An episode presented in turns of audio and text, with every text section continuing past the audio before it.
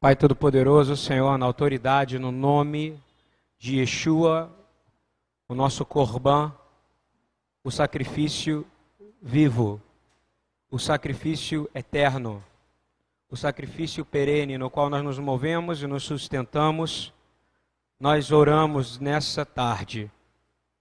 Clamamos ao Senhor que o Senhor venha, acorde os nossos corações Acorde os nossos corações, Senhor. Nós estamos aqui, Senhor, na tua presença, Pai, pedindo perdão a Ti, sabendo que Tu conheces os segredos do universo, Pai. Sabendo, Senhor, que Tu és o reconciliador de todas as coisas. Mas nós viemos aqui no nome do Teu Filho Yeshua pedir licença para verdadeiramente nos alimentarmos da presença da tua face, Jesus. Porque nós sabemos que fome nós temos que ter de ti, sede nós temos que ter de ti, porque a ti pertence a justiça. Bem-aventurado aqueles que têm sede e fome de justiça, pois eles serão saciados. Nós agradecemos, Senhor, por ter nos deixado até aqui, de pé, nesse dia de Yom Kippur para poder contemplar e testemunhar a sua glória. Amém. Glória a Deus. Segunda parte de considerações sobre Yom Kippur. Eu acordei hoje de manhã. E durante a semana quem conviveu comigo, tanto nos cultos, quanto nas aulas, tanto nos gabinetes, sabe quem eu procurei. E como eu falei do sangue de Yeshua, e como eu tenho falado do sangue de Yeshua, eu quero declarar, abrindo essa palavra, declarando algo que está na palavra de Deus. Há poder no sangue de Yeshua, amém? Há poder, há poder. Diria eu que sangue tem voz, sangue tem voz, sangue tem voz e tem palavra. Lá em Gênesis, quando Caim matou Abel, o Senhor ele vem porque ele ouve o clamor do sangue, não é verdade? A voz do sangue de a, vo, a voz. Por isso que nós começamos hoje aqui esse culto, o direcionamento do Espírito Santo, pedindo ao Senhor misericórdia e perdão por todo o sangue derramado sobre a terra, porque sangue tem voz. Guarda isso, ok? Sangue tem voz. Isso é uma mensagem importantíssima, porque o sangue é algo que foi passado de Gênesis a Apocalipse, eu podia dizer de Gênesis a Malaquias para o povo judeu, porque ele foi ensinado e foi colocado nele o poder que tinha a remissão do sangue, tanto em Pessa quanto no Yom Kippur, em Pessa coletivo e no Yom Kippur individual, e sempre lembrando que nós íamos precisar de um mediador entre o homem e Deus, e Deus e o homem. E graças a Deus, nós temos um mediador, que ele é o Corban, o sacrifício perfeito, ele foi e ainda é, porque o sangue dele tem poder para te manter de pé aqui hoje ainda, amém? Você está de pé aqui hoje por causa do sangue do Cordeiro. E nós cremos verdadeiramente que essa mensagem foi passada, e essa mensagem foi, eu tenho falado isso muito na aula, e essa mensagem começa a nos colocar, às vezes, extremamente arrogantes, porque tem gente que fala, ah, eu tenho sangue de Jesus, eu não preciso mais fazer nada, não é verdade? Eu já estou na graça, como foi, falou, o Rabino falou, mas eu não quero falar sobre a igreja, eu quero falar sobre nós, a igreja. Porque todos nós fazemos parte da igreja, seja você aquele que saiu de uma congregação. Pessoas mudam de congregação, não mudam de igreja. Você entende isso ou não? Está claro para você? De novo, pessoas mudam de congregação, mas não mudam de igreja. É impossível, porque a igreja é o corpo do Senhor Jesus. Se você mudar de corpo, você saiu do corpo dele. Então você pode dizer, eu não me sinto bem nessa congregação, não me sinto bem naquela, mas no final pode ser o problema que você ainda não se arrependeu verdadeiramente na presença do sumo sacerdote e o sangue dele ainda não foi aspergido para te remir, porque você não confessou. A coisa mais importante que tinha, e essa festa que a gente está entrando agora, na verdade que a gente já está saindo, porque Jerusalém já acabou. Quem recebeu a mensagem que eu mandei no grupo, eu falo para BTY, aquilo foi muito tremendo, não é verdade? Todo o silêncio, né? o valor do silêncio. E quando você olha para esse momento, a gente começa a, a, compreender a importância dessa festa, que a festa é o único dia que o sumo sacerdote entrava no Santo dos Santos. E você canta hoje: Eu entro no Santo dos Santos, por teu sangue eu posso entrar. E você canta isso segunda, terça, quarta, quinta, sexta, sábado, domingo. Não é verdade? No dia de Yom Kippur era o único dia que o sumo sacerdote entrava. Olha o que, que o Senhor fez por você. Significa que quando você ora, meu irmão, por causa do sangue dele, você consegue entrar e se você crer verdadeiramente, você vai além da onde estão os anjos, os querubins e os serafins, está diante do Rei eterno. E você entra como sacerdote, mas você tem um sumo sacerdote. E a palavra que eu ouvi hoje de manhã é a palavra que eu ouço sempre em Yom Kippur. Eu fui acordado se você pode dizer que isso é acordado, eu fui dormir às quatro e levantei às seis, com o som do telefone lá de casa que toca, abençoado. Já deve acontecer isso com vocês, um alarme que você esquece de deixar sempre. Aí toca quatro, cinco, cinco e meia, seis, seis e meia, seis e quarenta e sete.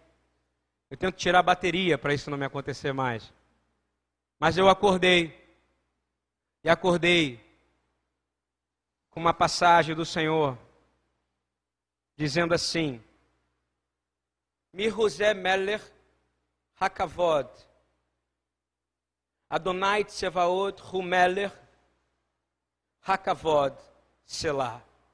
Eu acordei com isso na minha cabeça. Eu achei que eu estava ficando doido, porque a gente é louco mesmo, né, Rafael? Essas coisas para nós é normal. Porém, eu fui procurar, e essa passagem diz assim: é justamente o que a gente canta em português, Salmo 24, 10. Quem é este Rei da Glória? Mi Hu Ze Meler Ha Kavod. Quem é este Rei da Glória? O Senhor dos Exércitos, Ele é o Rei da Glória. Amém? Eu acordei com isso e acordei com sons de anjos dizendo para mim: o Rei está voltando. E acordei com esse cântico em hebraico. Sabe que salmos são cantados, né? Na eternidade, eu já falei isso aqui, é engraçado. Eu vou falar assim: Oi, Nel, tudo bem? Vamos ali adorar o Senhor. Rafael também. Você vai samodear, é o que diz a palavra, a, pela eternidade. Nós não vamos falar mais assim, nós vamos falar cantando, salmodiando. É verdade, mestre? Vai ser assim.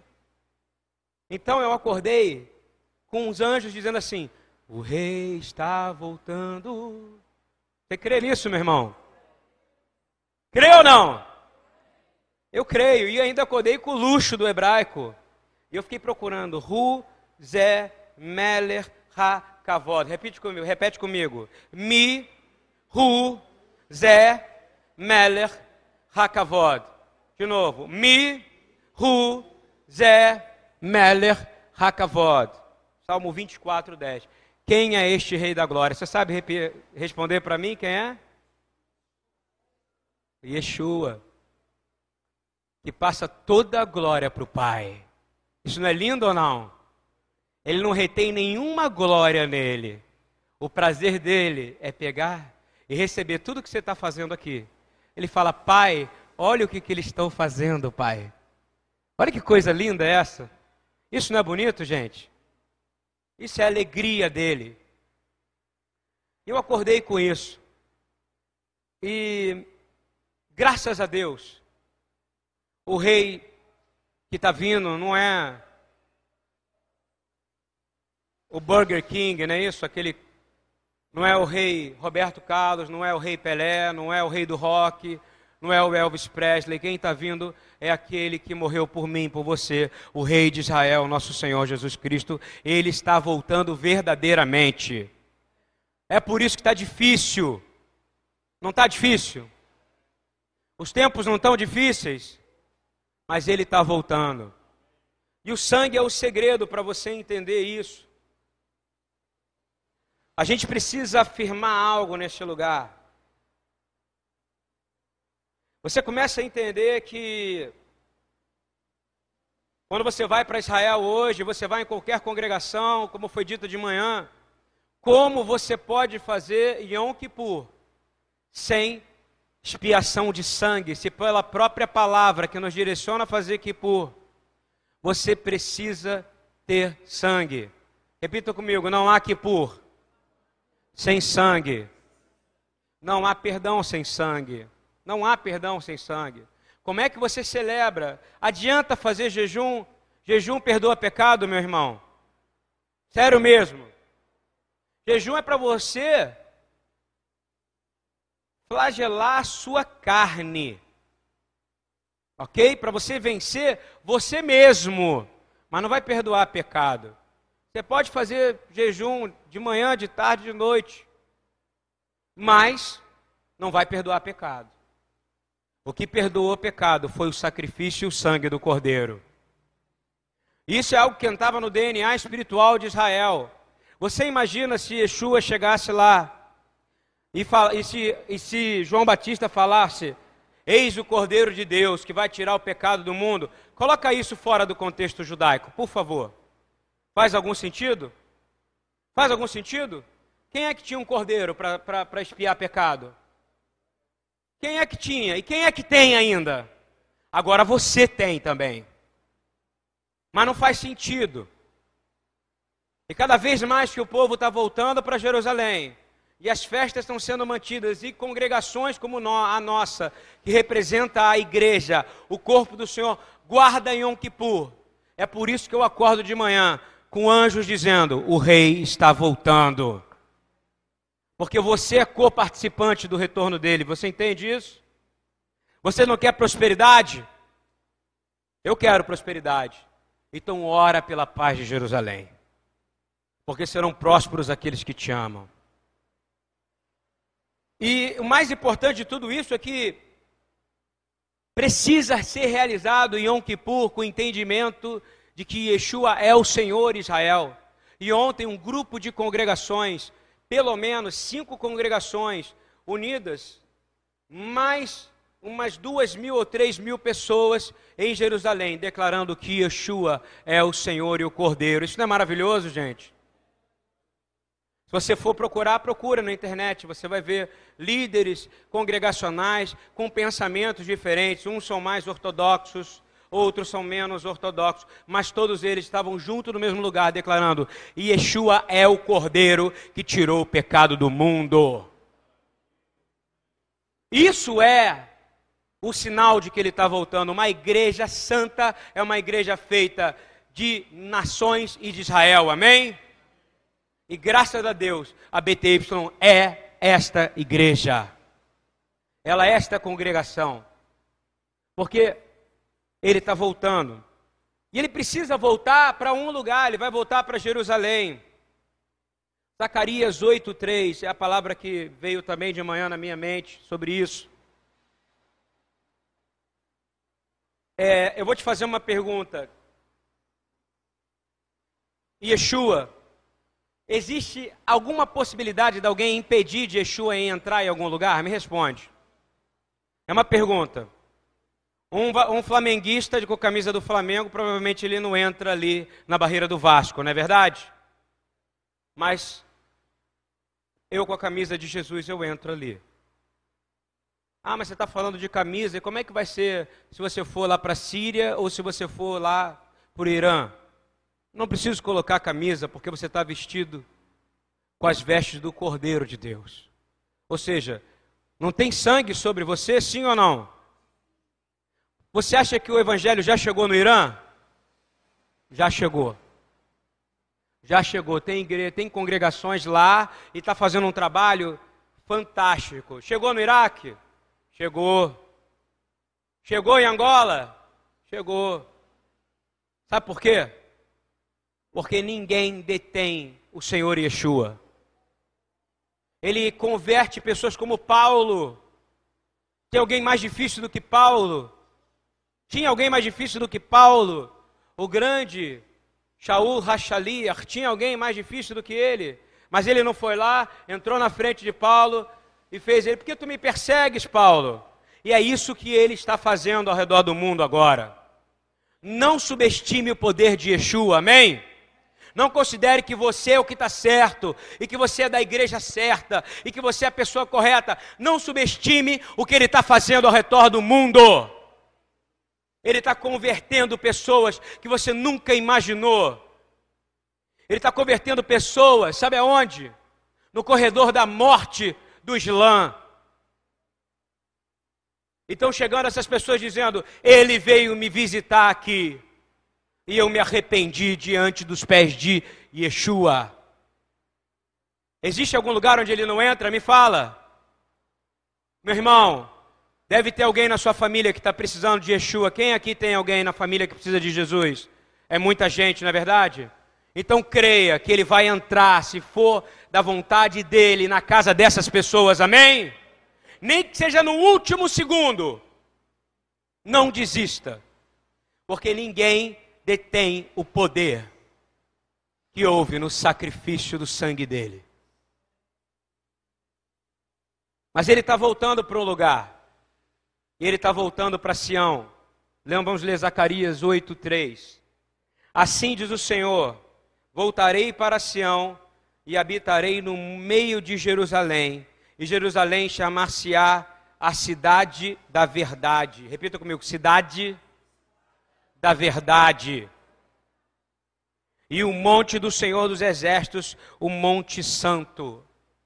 O Monte Santo, para você que não sabe, é justamente ali, ó, onde está aquela mesquita que vai ser destruída em nome de Jesus. Amém? Quem crê nisso aqui? Esse amém está fácil, tem que ser igual ao do Rafael. Amém. Porque a palavra vai se cumprir, ele vai voltar. E haverá judeus comemorando em Yom Kippur. Só que vão ser a maioria como era. E essa maioria vai declarar: Eis o Cordeiro de Deus, que está retornando para reinar e restaurar o trono de Davi. Amém? Porque isso é fundamental acontecer. Agora há uma pergunta que eu quero voltar para o Salmo 24, que tem a ver, por que, que o Senhor me acorda falando para mim assim, olha, o rei está voltando, Misemelha Hakavod, quem é esse rei da glória? Aí eu fui procurar, claro que ele está dizendo, porque todo mundo fala que quer vê-lo, mas há uma premissa para aqueles que querem vê-lo. Vamos ler o Salmo 24, olha só. O Senhor é a terra e a sua, do Senhor é a terra e a sua plenitude, o mundo e aqueles que nele habitam. Amém? Ou seja, tudo pertence a ele. E quem subirá o monte do Senhor? Olha a pergunta aí. Respondendo Zacarias 8,3: Quem subirá ao monte? Ele vai para o monte, mas quem é que vai subir ao monte? Quem quer subir no monte do Senhor? Você está aqui por causa disso. Eu quero subir dançando ao monte do Senhor, falando em línguas e dançando para o Senhor. Você quer? É muito possível isso acontecer. Ou melhor, vai acontecer. Olha só, quem subirá ao monte do Senhor? Ou quem estará no seu lugar santo? Olha a resposta, olha a premissa para poder subir: aquele que é limpo de mãos e puro de coração. Repita comigo: limpo de mãos e puro de coração. E que não entrega a sua alma à vaidade, nem jura enganosamente. Olha só, quatro coisas para você poder sumir no monte do Senhor é totalmente conectado com o que puro, ok? Isso que eu estou falando. Você tem que ter o que? As mãos limpas. Você acha que é limpar a sua mão ali com produtos de limpeza, de limpeza? Você acha que é passar lisoforme na mão, que nem a gente passa, ou que passa nessas cadeiras, vai limpar a sua mão? Não, meu irmão. Vai limpar as mãos, conforme nós vamos ler daqui para frente. Puro de coração, aquele que é quebrantado de coração. Quebrantado de coração. E que não entrega sua alma à vaidade, nem jura enganosamente. Uau! Este receberá a bênção do Senhor e a justiça do Deus da sua salvação. Pai, nós pedimos, lava nossas mãos nesse dia. Limpa nossas mãos. Se nós juramos enganosamente, que é o que nós falamos aqui, se nós juramos enganosamente, perdoa-nos, Senhor. Perdoa-nos, porque jurar enganosamente é algo muito fácil de acontecer, não é verdade?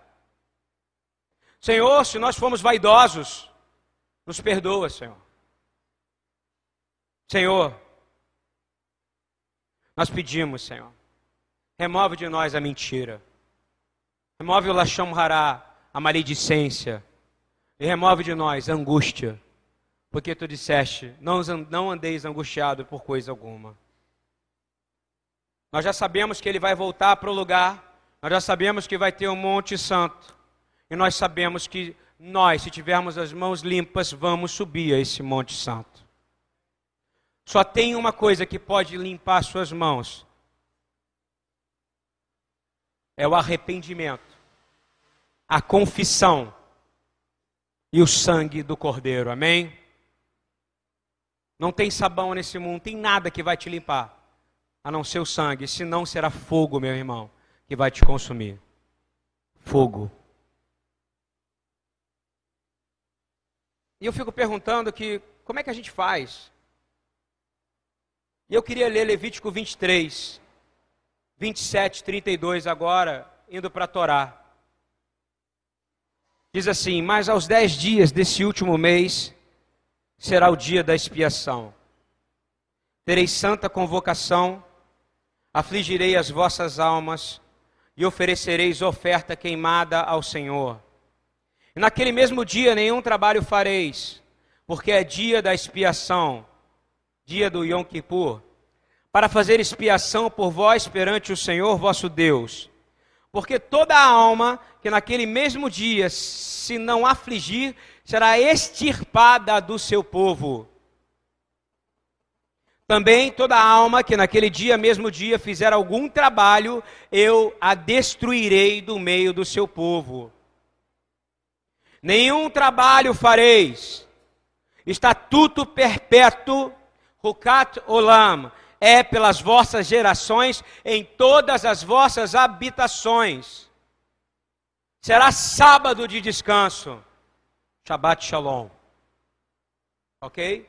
Não é sábado? Não é Shabbat? Então afligireis as vossas almas ao nove do mês à tarde, de uma tarde a outra tarde, celebrareis o sábado. Eu vou fazer uma pergunta para você.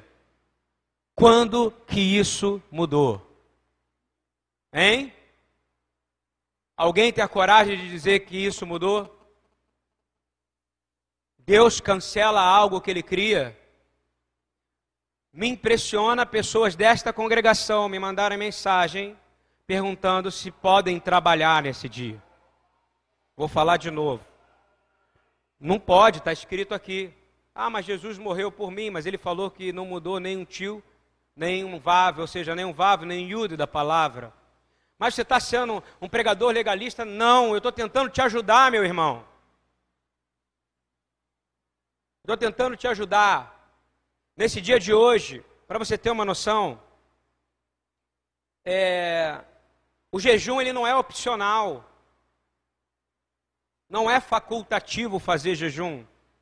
Não é. Quem disse que é facultativo? A palavra fala que quem é, tem saúde, e a tradição, a halahá, fala quem tem saúde. Eu estou dizendo isso porque nunca tivemos um corpo da igreja tão fraco como esse de hoje. Aonde eu vejo pessoas que não aguentam fazer seis, dez horas de jejum. E Yeshua falou: tem castas de demônios que só saem com jejum e oração. Isso mudou também ou não? Piorou, meu irmão, piorou. E vai piorar. E vai piorar. Você tem dúvida disso? Eu posso ler as próprias palavras dele, vai piorar. E a gente está com dificuldade. E quando a gente ora aqui, no dia de hoje, e vê essa cidade inteira parada em um feriado, talvez essa congregação esteja cheia hoje, porque é um feriado pagão, onde celebra um demônio. Não é um demônio? E vai cair em nome de Yeshua Hamashia.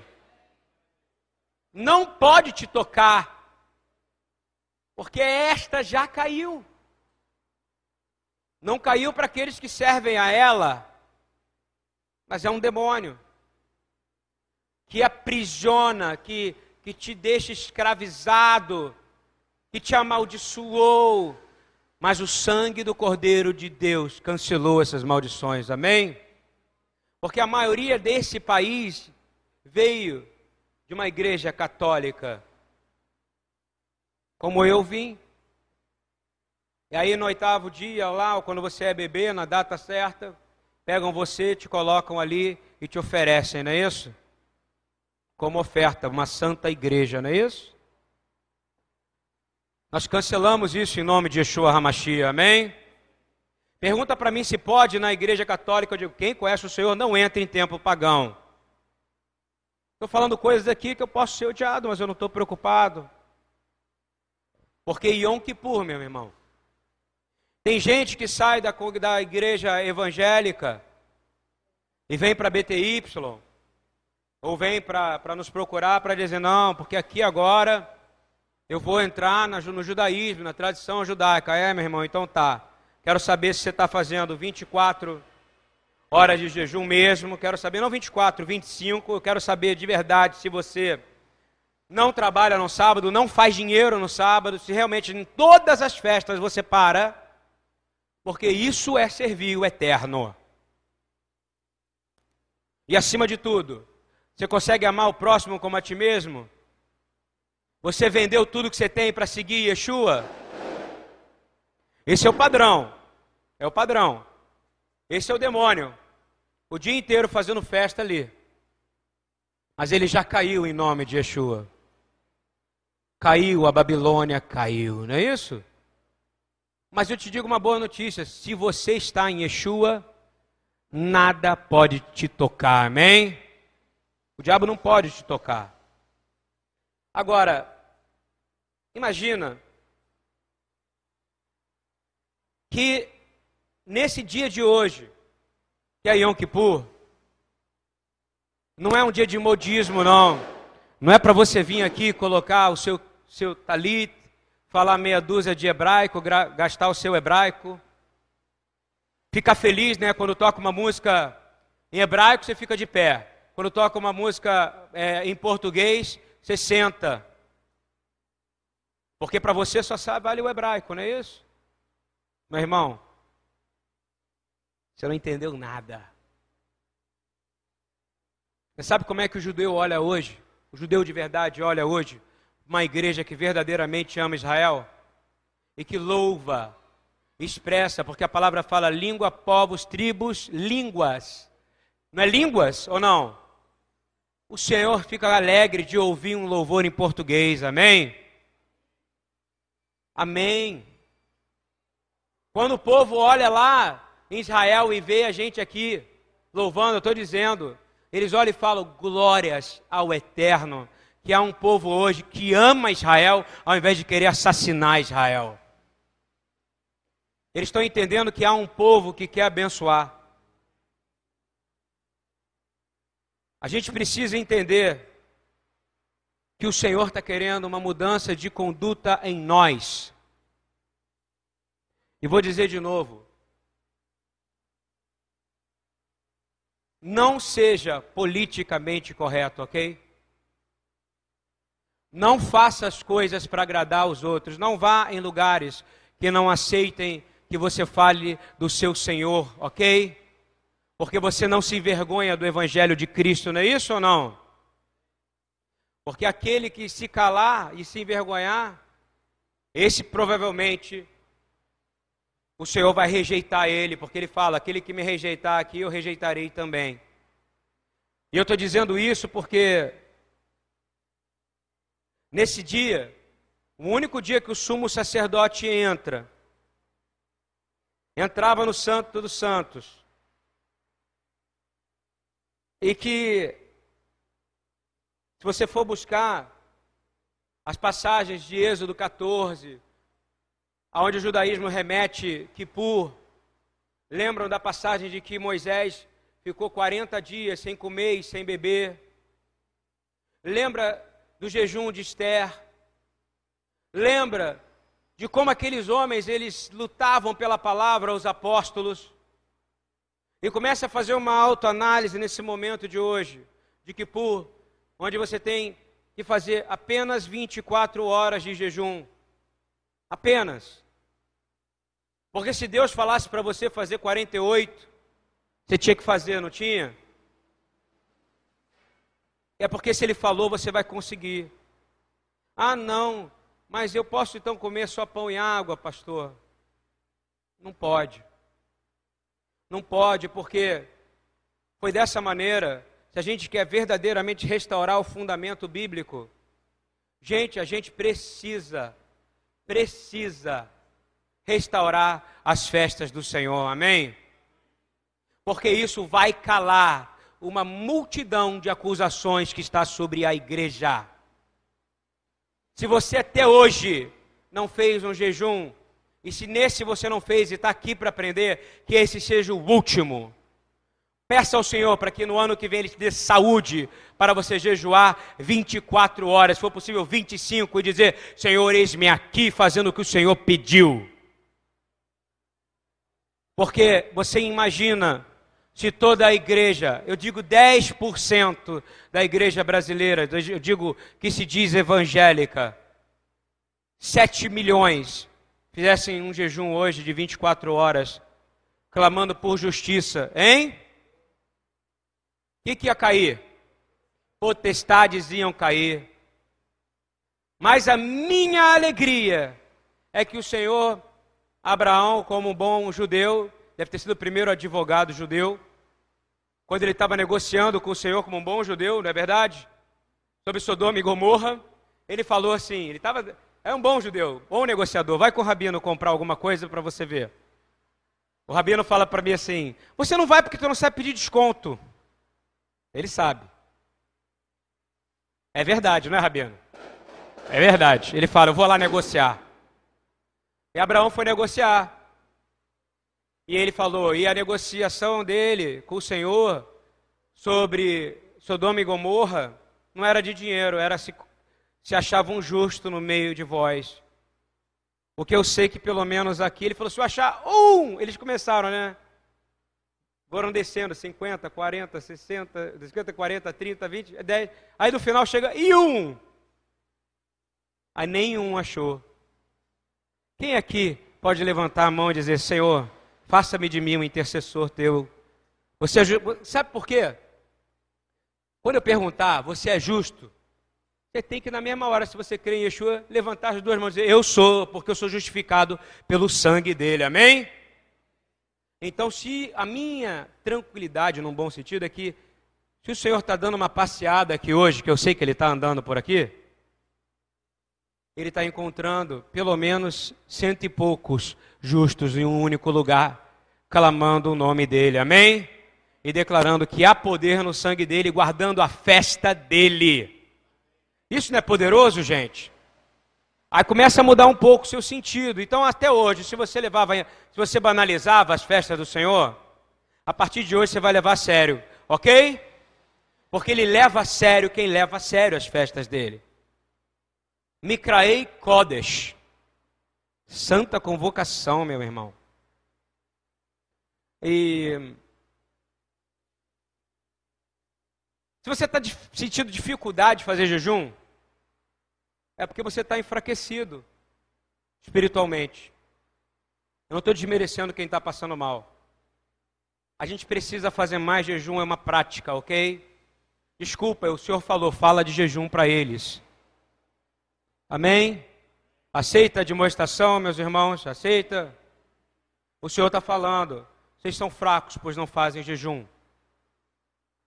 Fracos, pois não fazem jejum. Ah, vou tirar o café da manhã. Meu irmão, faça jejum. Você está sentindo que sua família está sob opressão? Faça jejum. Você está sentindo que seu filho está andando muito opresso, muito doente? Faça jejum. Porque não há casta de demônios que resista a um crente de verdade fazendo jejum em oração. Ela tem que sair. Ela tem que sair. Porque foi assim que Esther, ah, não faça que isso é coisa de crente, meu irmão. Se converte outra vez. Se converte. Porque você não se converteu ainda. Se converta. Jejum é coisa de convertido. Jejum é coisa de Esther. Jejum é coisa de Elias. Jejum é coisa de Jesus. É coisa de João Batista. É coisa de Paulo. Homens que, homens que não tinham é, medo, nem sofriam. Ah, tem que passar pão em água. Amém. Aí está lá orando, não tem comida, está preso, não é isso? Mas o Senhor manda corvo. Glória a Deus que você fique sem comida, para o Senhor mandar corvo para você ver a misericórdia dele, amém? Amém. Ninguém dá amém, amém mais fraco que eu já vi em toda a BTY. Eu não sei se é fome ou se é falta de fé. Vai chegar dias, meu irmão, e os dias serão terríveis. Entendeu o que eu estou dizendo ou não?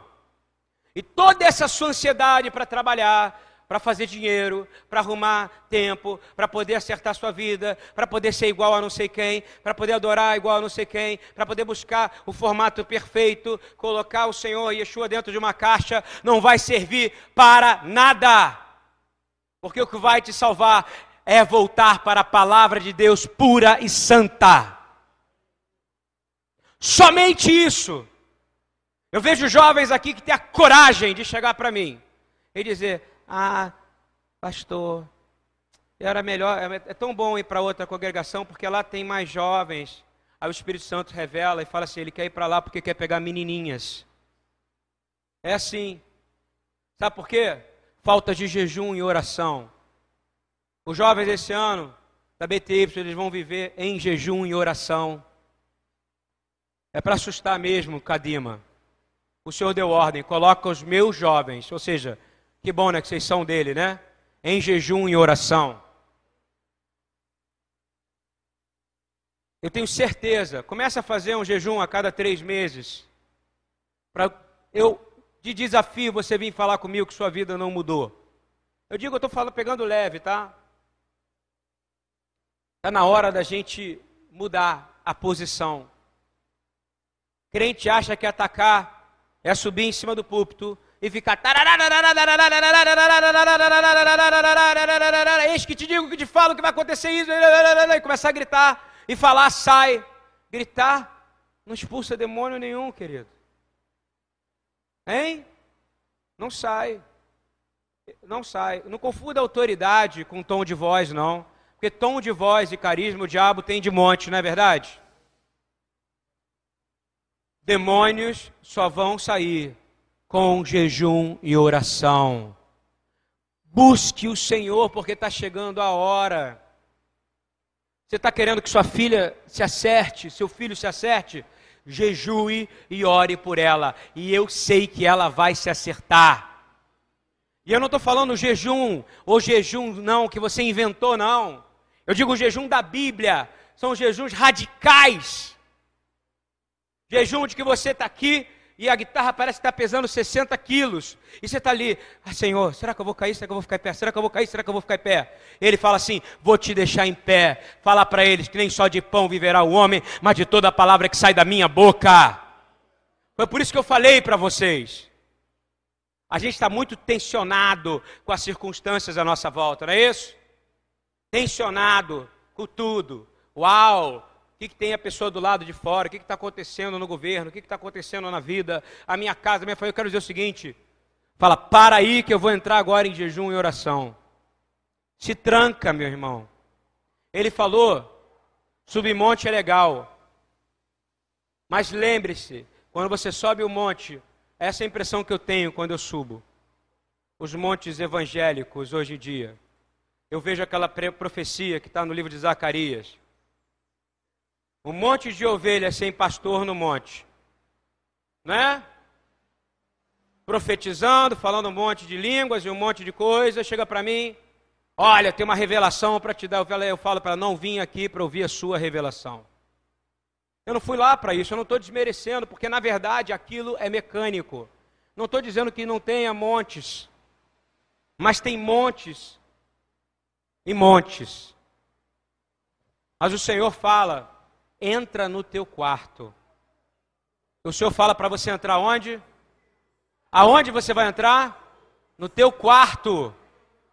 No teu quarto. E lá dentro você vai orar. Jejum e oração era algo comum para Yeshua. Era algo que ele fazia constantemente. Aí ele não precisava, ele precisava sim, ele, nascido, ele era nascido de mulher. Ele fazia jejum. Você acredita que ele fazia jejum? Claro que ele fazia. E você acha, ontem, ontem, eu estava conversando com uma pessoa muito querida minha, da minha família, e falou, que alegria, dia das crianças, né? Aí o crente né, diz assim, é, porque Jesus disse: Vinha minhas criancinhas. Por isso que eu estou celebrando o dia das crianças. Eu falei para ela assim, como o Rafael fala: Fala sério.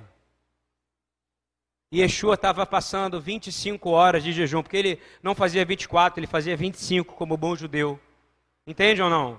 É mais uma horinha para dar aquela do, dozinha a mais? Ele estava lá, ó. Achei xerratano lefaneiro. Não é isso que ele estava fazendo ou não?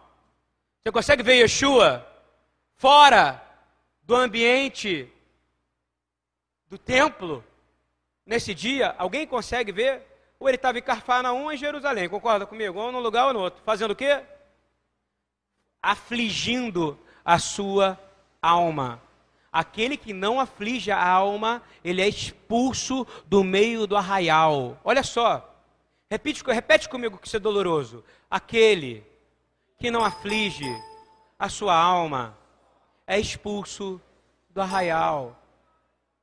Querido, se você tem problema com o jejum, você vai ser expulso do arraial. não é daqui não. Aqui você pode até me enganar. Mas você vai ser expulso de qual arraial? O arraial que sempre é dele. Ele é o pastor, meu querido, e você é ovelha dele. Aqui, eu estou com uma autoridade, fui doado para vocês que são da BTY, tem muitos visitantes aqui. O pastor é doado, ele entregou a vida. Mas o pastor, que é o pastor sobre todos nós, é ele. E ele fala: aquele que não afligia sua alma. Eu fico vendo gente que ano após ano não consegue fazer jejum. Eu estou dizendo isso, que essa é minha função como profeta, ok?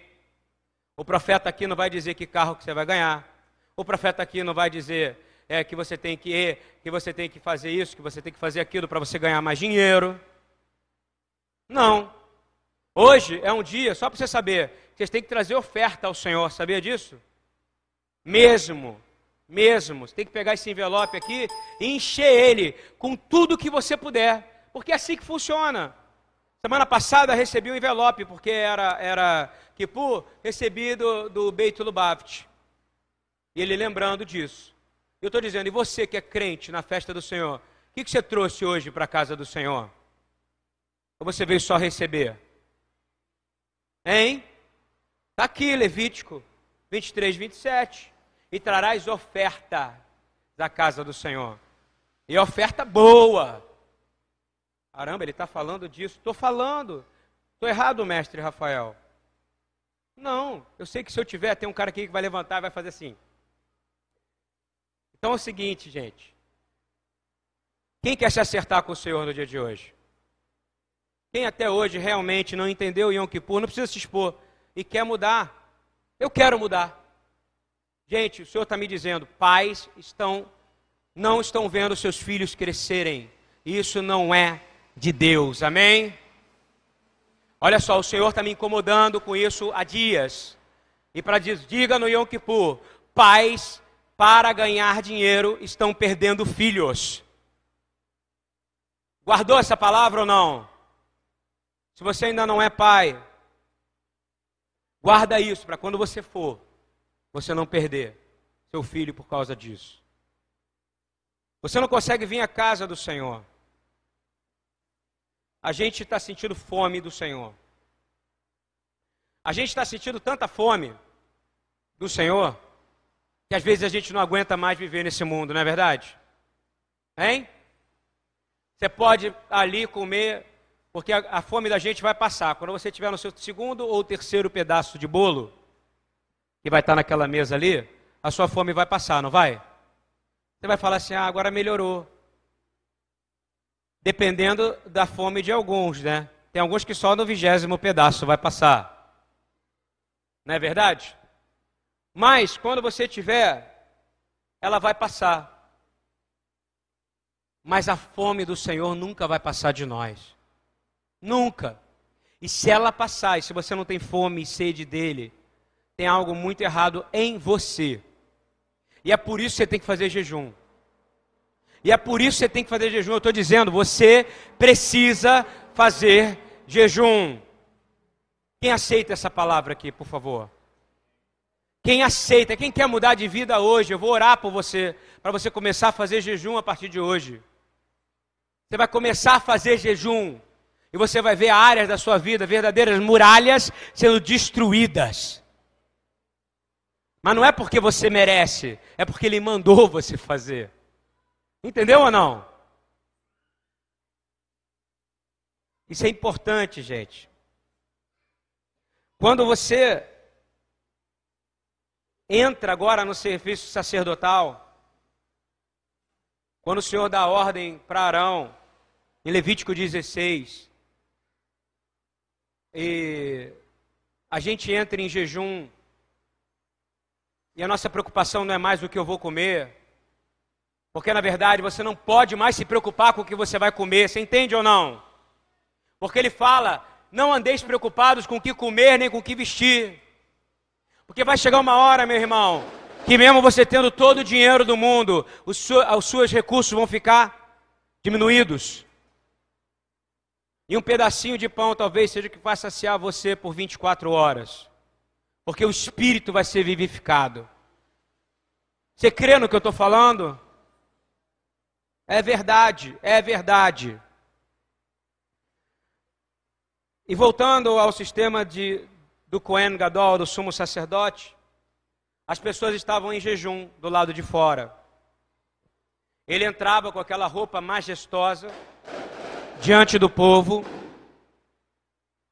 Você, voltando para aquela época, tá? Você confessava o seu pecado, transferia ele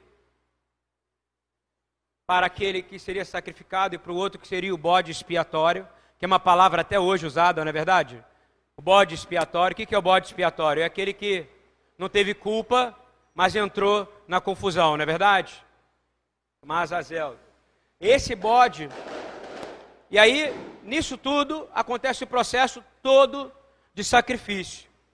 O Cohen Gadol entrava no Santo dos Santos, ele pegava, aspergia sangue sobre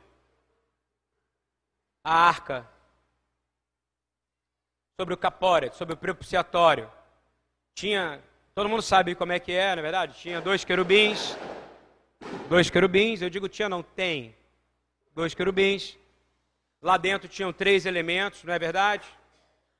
Os elementos eram maná, a vara de Arão e as tábuas da lei. E quando ele entrava ali naquele lugar, do lado de fora tinha uma fita escarlate, que ela era vermelha, era um fio vermelho.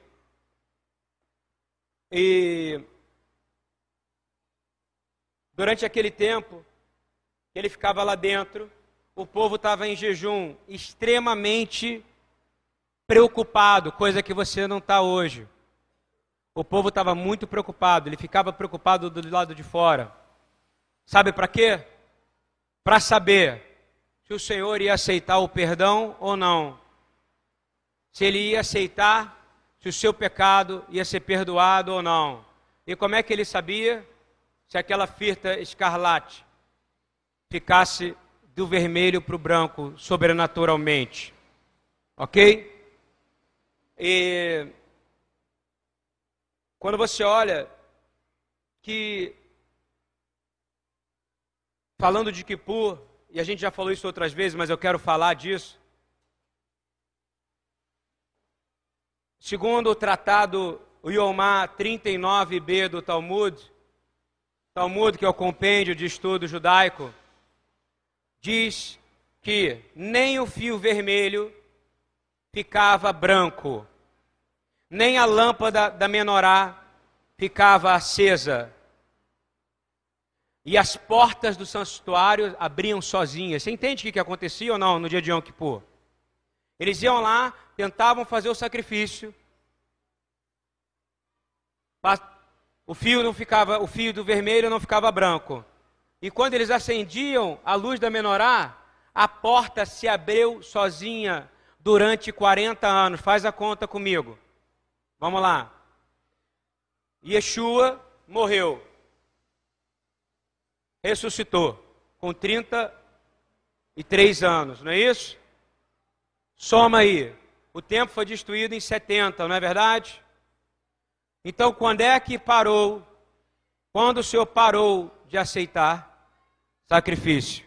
Hein? Justamente quando ele foi sacrificado. Amém? Estão entendendo ou não? Eu estou pegando aqui da tradição judaica, tá? É escrito na tradição judaica que durante 40 anos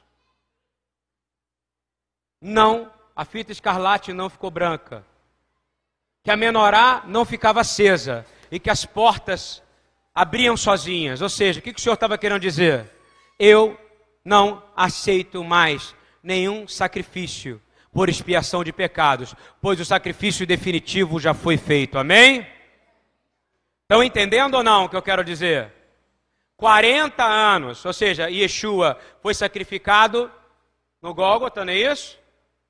Naquele dia para frente, nunca mais um Yom Kippur o Senhor aceitou um sacrifício por expiação do pecado. Se quiser buscar, tratado Iomá 39b do Talmud. Isso não é lenda cristã, não é lenda judaica. Isso é Talmud, isso é história. É história. Aí o templo foi destruído e aí acabou mesmo. Eles não tentavam mais. Eles tentaram durante 40 anos, não foi? E não conseguiram. Por quê? Porque o sacrifício definitivo já havia sido feita. Amém?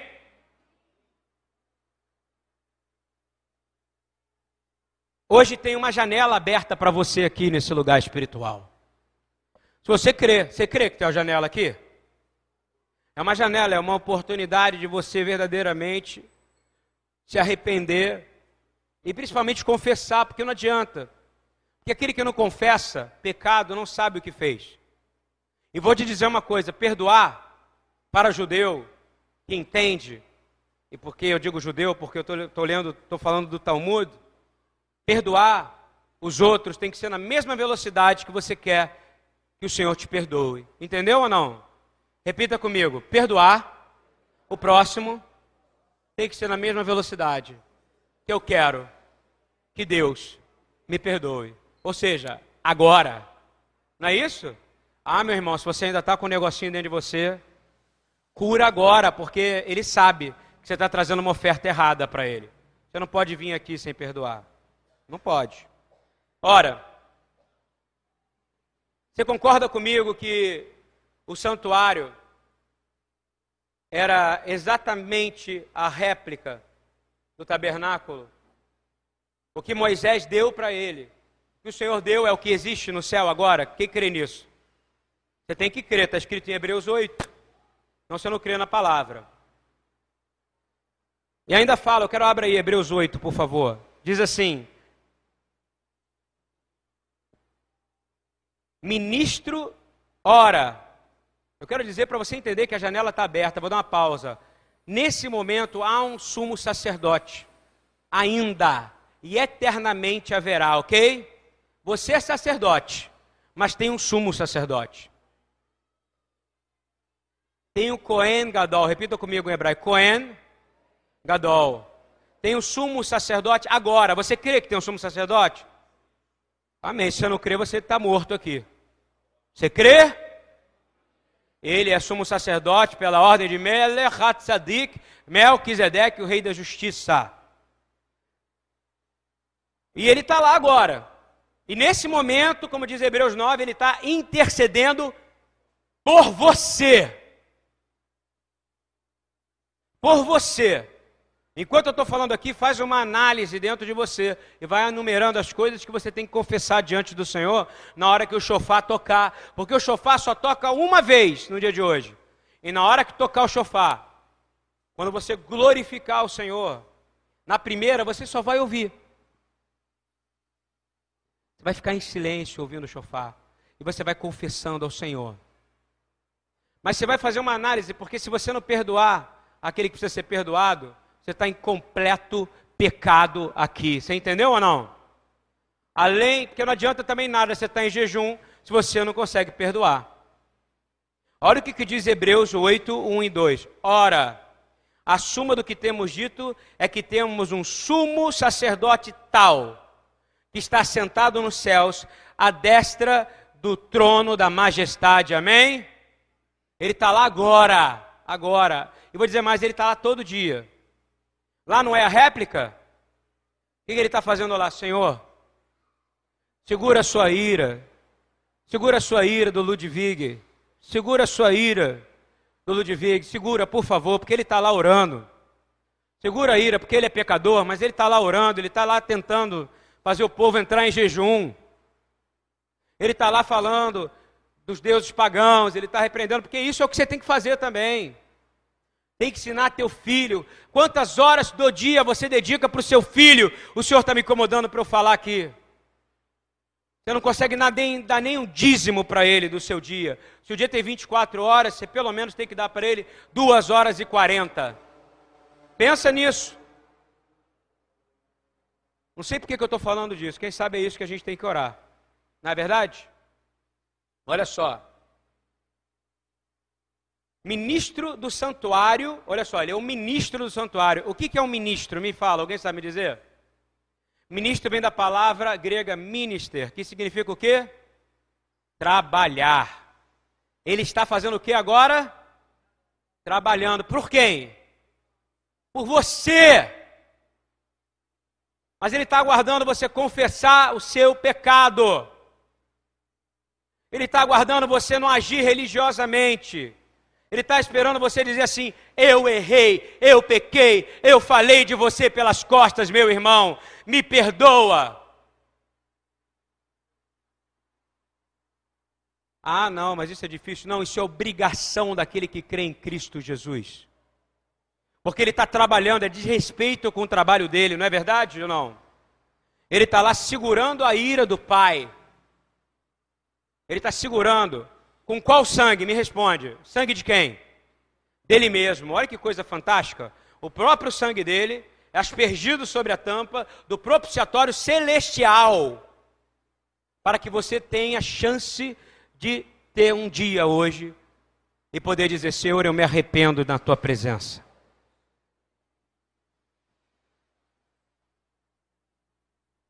Esse dia é tão importante que significa que você está chegando perto dele e que você foi aceito, aceito por Yeshua. Você lembra lá atrás que eu falei que sangue tem voz? Hein? Quem crê que sangue tem voz? Vamos ficar de pé, nós estamos acabando em Yom Kippur. Há uma voz do sangue derramado injustamente. Queria chamar a Idana e, a, e, o, e o louvor, por favor. Queria chamar o chofar.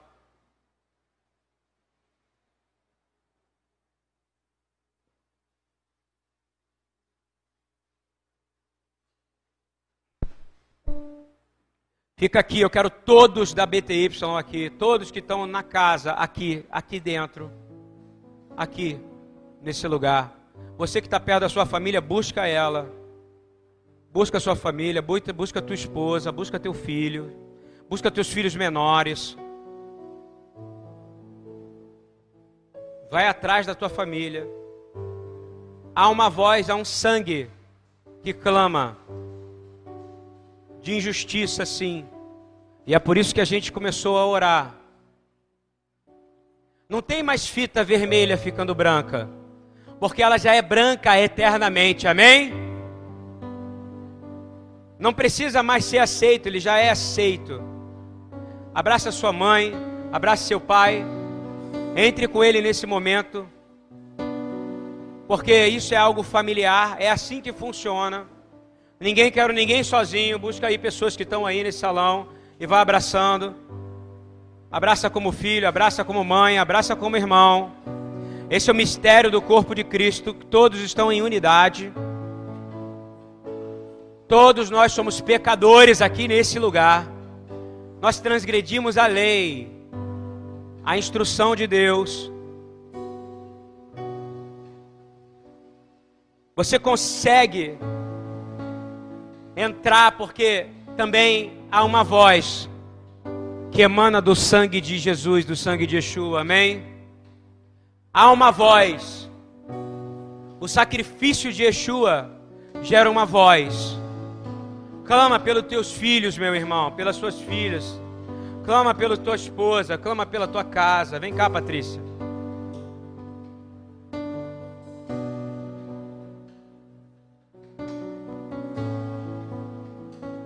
Nesse momento, clama para consertar há uma voz no sacrifício de Yeshua. E essa voz do sacrifício, ela é capaz de calar toda acusação contra a tua casa, meu irmão. Não tem a voz do sangue de Abel que clamava? E a voz do sangue de Yeshua, como é que é? É a voz que está declarando que você é livre é a voz que está declarando que você está curado. É a voz que está declarando que seu filho e sua filha tem chance e tem jeito. É a voz que está dizendo que você é amado. O sangue dele foi derramado para dizer: Você é amado. A voz desse sangue diz que você tem valor. A voz desse sangue te permite ser chamado de filhos e filhas de Deus, amém? É por causa da voz desse sangue que você tem um sacerdote e um rei. Confia no que ele disse. Sabe por que ele é essa voz? Ele falou claramente: Eu sou o caminho, eu sou a verdade e eu sou a vida.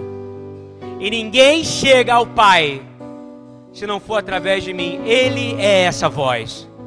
Nesse momento, se você se confessar, se você segurar sua família e dizer: Yeshua, me leva para esse vivo caminho.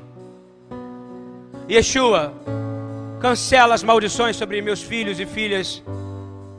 Yeshua, cancela, Senhor eu não tenho vergonha do Senhor. Eu não tenho vergonha de propagar essa palavra, Senhor. Na minha casa, na casa dos outros. Eu hoje estou sendo mudado, Senhor. Senhor, Tu és o caminho, Tu és a verdade e Tu és a vida. Eu não consigo chegar ao Pai se não for através de Ti. Queridos, eu vou dizer para você: chegou a hora de parar de ser político. Chegou a hora de parar de nas igrejas aceitarem tudo que elas te dão. Chegou a hora de parar de aceitar o que a televisão te mostra, de aceitar aquilo que a sua família te impõe. Porque ser politicamente correto não te cura e não reme os seus pecados. Ser politicamente correto não vai te fazer bem. Ser politicamente correto não vai corrigir os problemas da sua casa.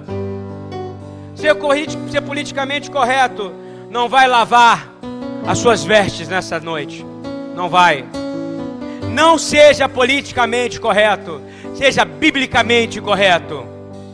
Seja biblicamente correto, seja um sacerdote. Nós declaramos, Senhor, pois a vida da carne está no sangue, e eu dei a vocês para fazerem propiciação por vocês mesmos no altar. É o sangue que faz propiciação pela vida. Repita comigo: é o sangue que faz propiciação pela vida. Vamos ler agora o que Yeshua disse. Isto é o meu sangue da aliança, que é derramado em favor de muitos para perdão de pecados. Repete comigo. Isto é o meu sangue da aliança, que foi derramado em favor de muitos, ao meu favor, da minha casa, da minha família, para que os pecados foram perdoados. Meu irmão, 1 João 1,7, junto comigo, se porém andamos na luz, como Ele está na luz, temos a comunhão uns com os outros, e temos o sangue de Yeshua, que nos purifica de todo pecado. Diga para o irmão do teu lado, digo, este sangue tem poder. Há poder no sangue de Yeshua. Nós declaramos: saia no sangue de Yeshua toda a enfermidade de sua vida. Nele temos a redenção por meio de seu sangue, o perdão dos pecados, de acordo com as riquezas da graça de Deus. Meu irmão, você precisa da cura? Você precisa de força para se arrepender. Repita comigo: é hoje. Achava. Agora. Pai Todo-Poderoso, Senhor. Nós declaramos, Senhor, que há uma última trombeta a ser tocada. Segura bem as pessoas da sua família, por favor. Há uma manifestação celestial nesse lugar. Se você está de talit, envolva a sua família com talit.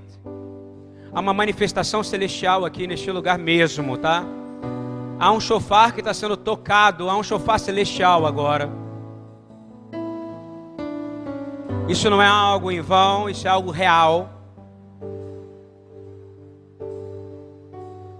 Na palavra fala que o chofar foi tocado no Monte Sinai, em Jericó.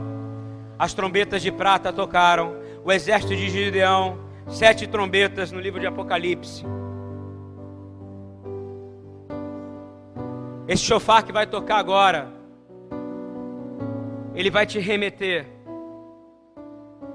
ao último toque. É o toque do seu encontro com o seu Senhor.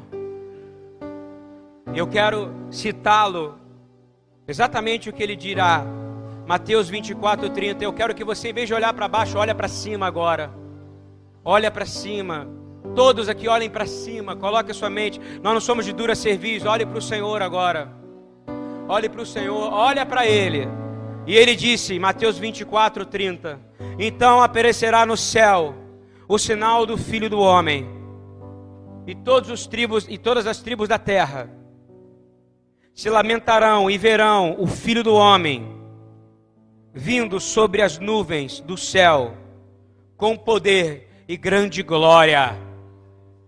E ele enviará os seus anjos com um rijo, forte clamor de chofar e de trombeta. E quais estarão juntos todos os escolhidos? Abraça bem quem está perto de você, porque vai ser assim.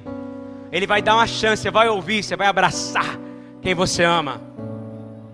Você vai abraçar e vai dizer assim: Eu estou com quem eu amo, eu estou com quem Ele me colocou junto, eu estou com quem eu chamo de irmão. Glória a Deus! Aleluia! Glórias! Ele diz assim: Ele enviará os seus anjos com alto clamor de trombeta, e Ele vai ajuntar, ou seja, os seus anjos, porque o chofar já tinha sido tocado e os anjos estavam juntando pessoas na terra. Eles estão juntando. Você está aqui hoje porque anjos te trouxeram aqui. Você está aqui hoje porque há uma janela, há um chara chamaim aberto. E há anjos subindo e descendo. Há anjos subindo e descendo. Há anjos subindo e descendo, tocando e tirando coisas de você. Porque nós fazemos parte da antecipação e precipitação daquilo que há de vir nesse momento. E ele enviará os seus anjos, Mateus 24, 30, com alto clamor de chofar, de trombeta, os quais ajuntarão os seus escolhidos, desde os quatro cantos da terra, os quatro ventos, de uma outra extremidade dos céus. E será dito aquilo que está em Isaías 44, 22. Repita comigo: Senhor, é para dizer alto comigo: Senhor, apague as nossas transgressões como a névoa, remove de nós o pecado como a nuvem.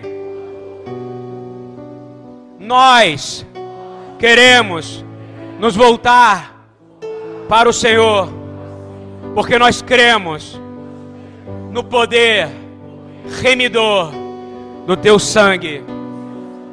No nome de Yeshua, eu creio que há poder no sangue do Cordeiro. Agora, meus irmãos, fiquem na mesma posição em silêncio completo. Todo silêncio.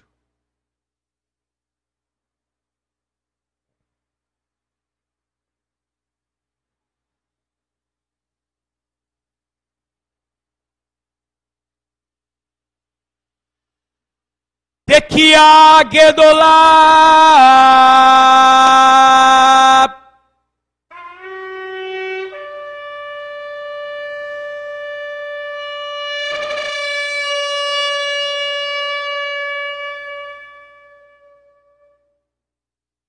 Amém. Glória a Deus. Glorifiquem o Senhor, aplaudam a Ele.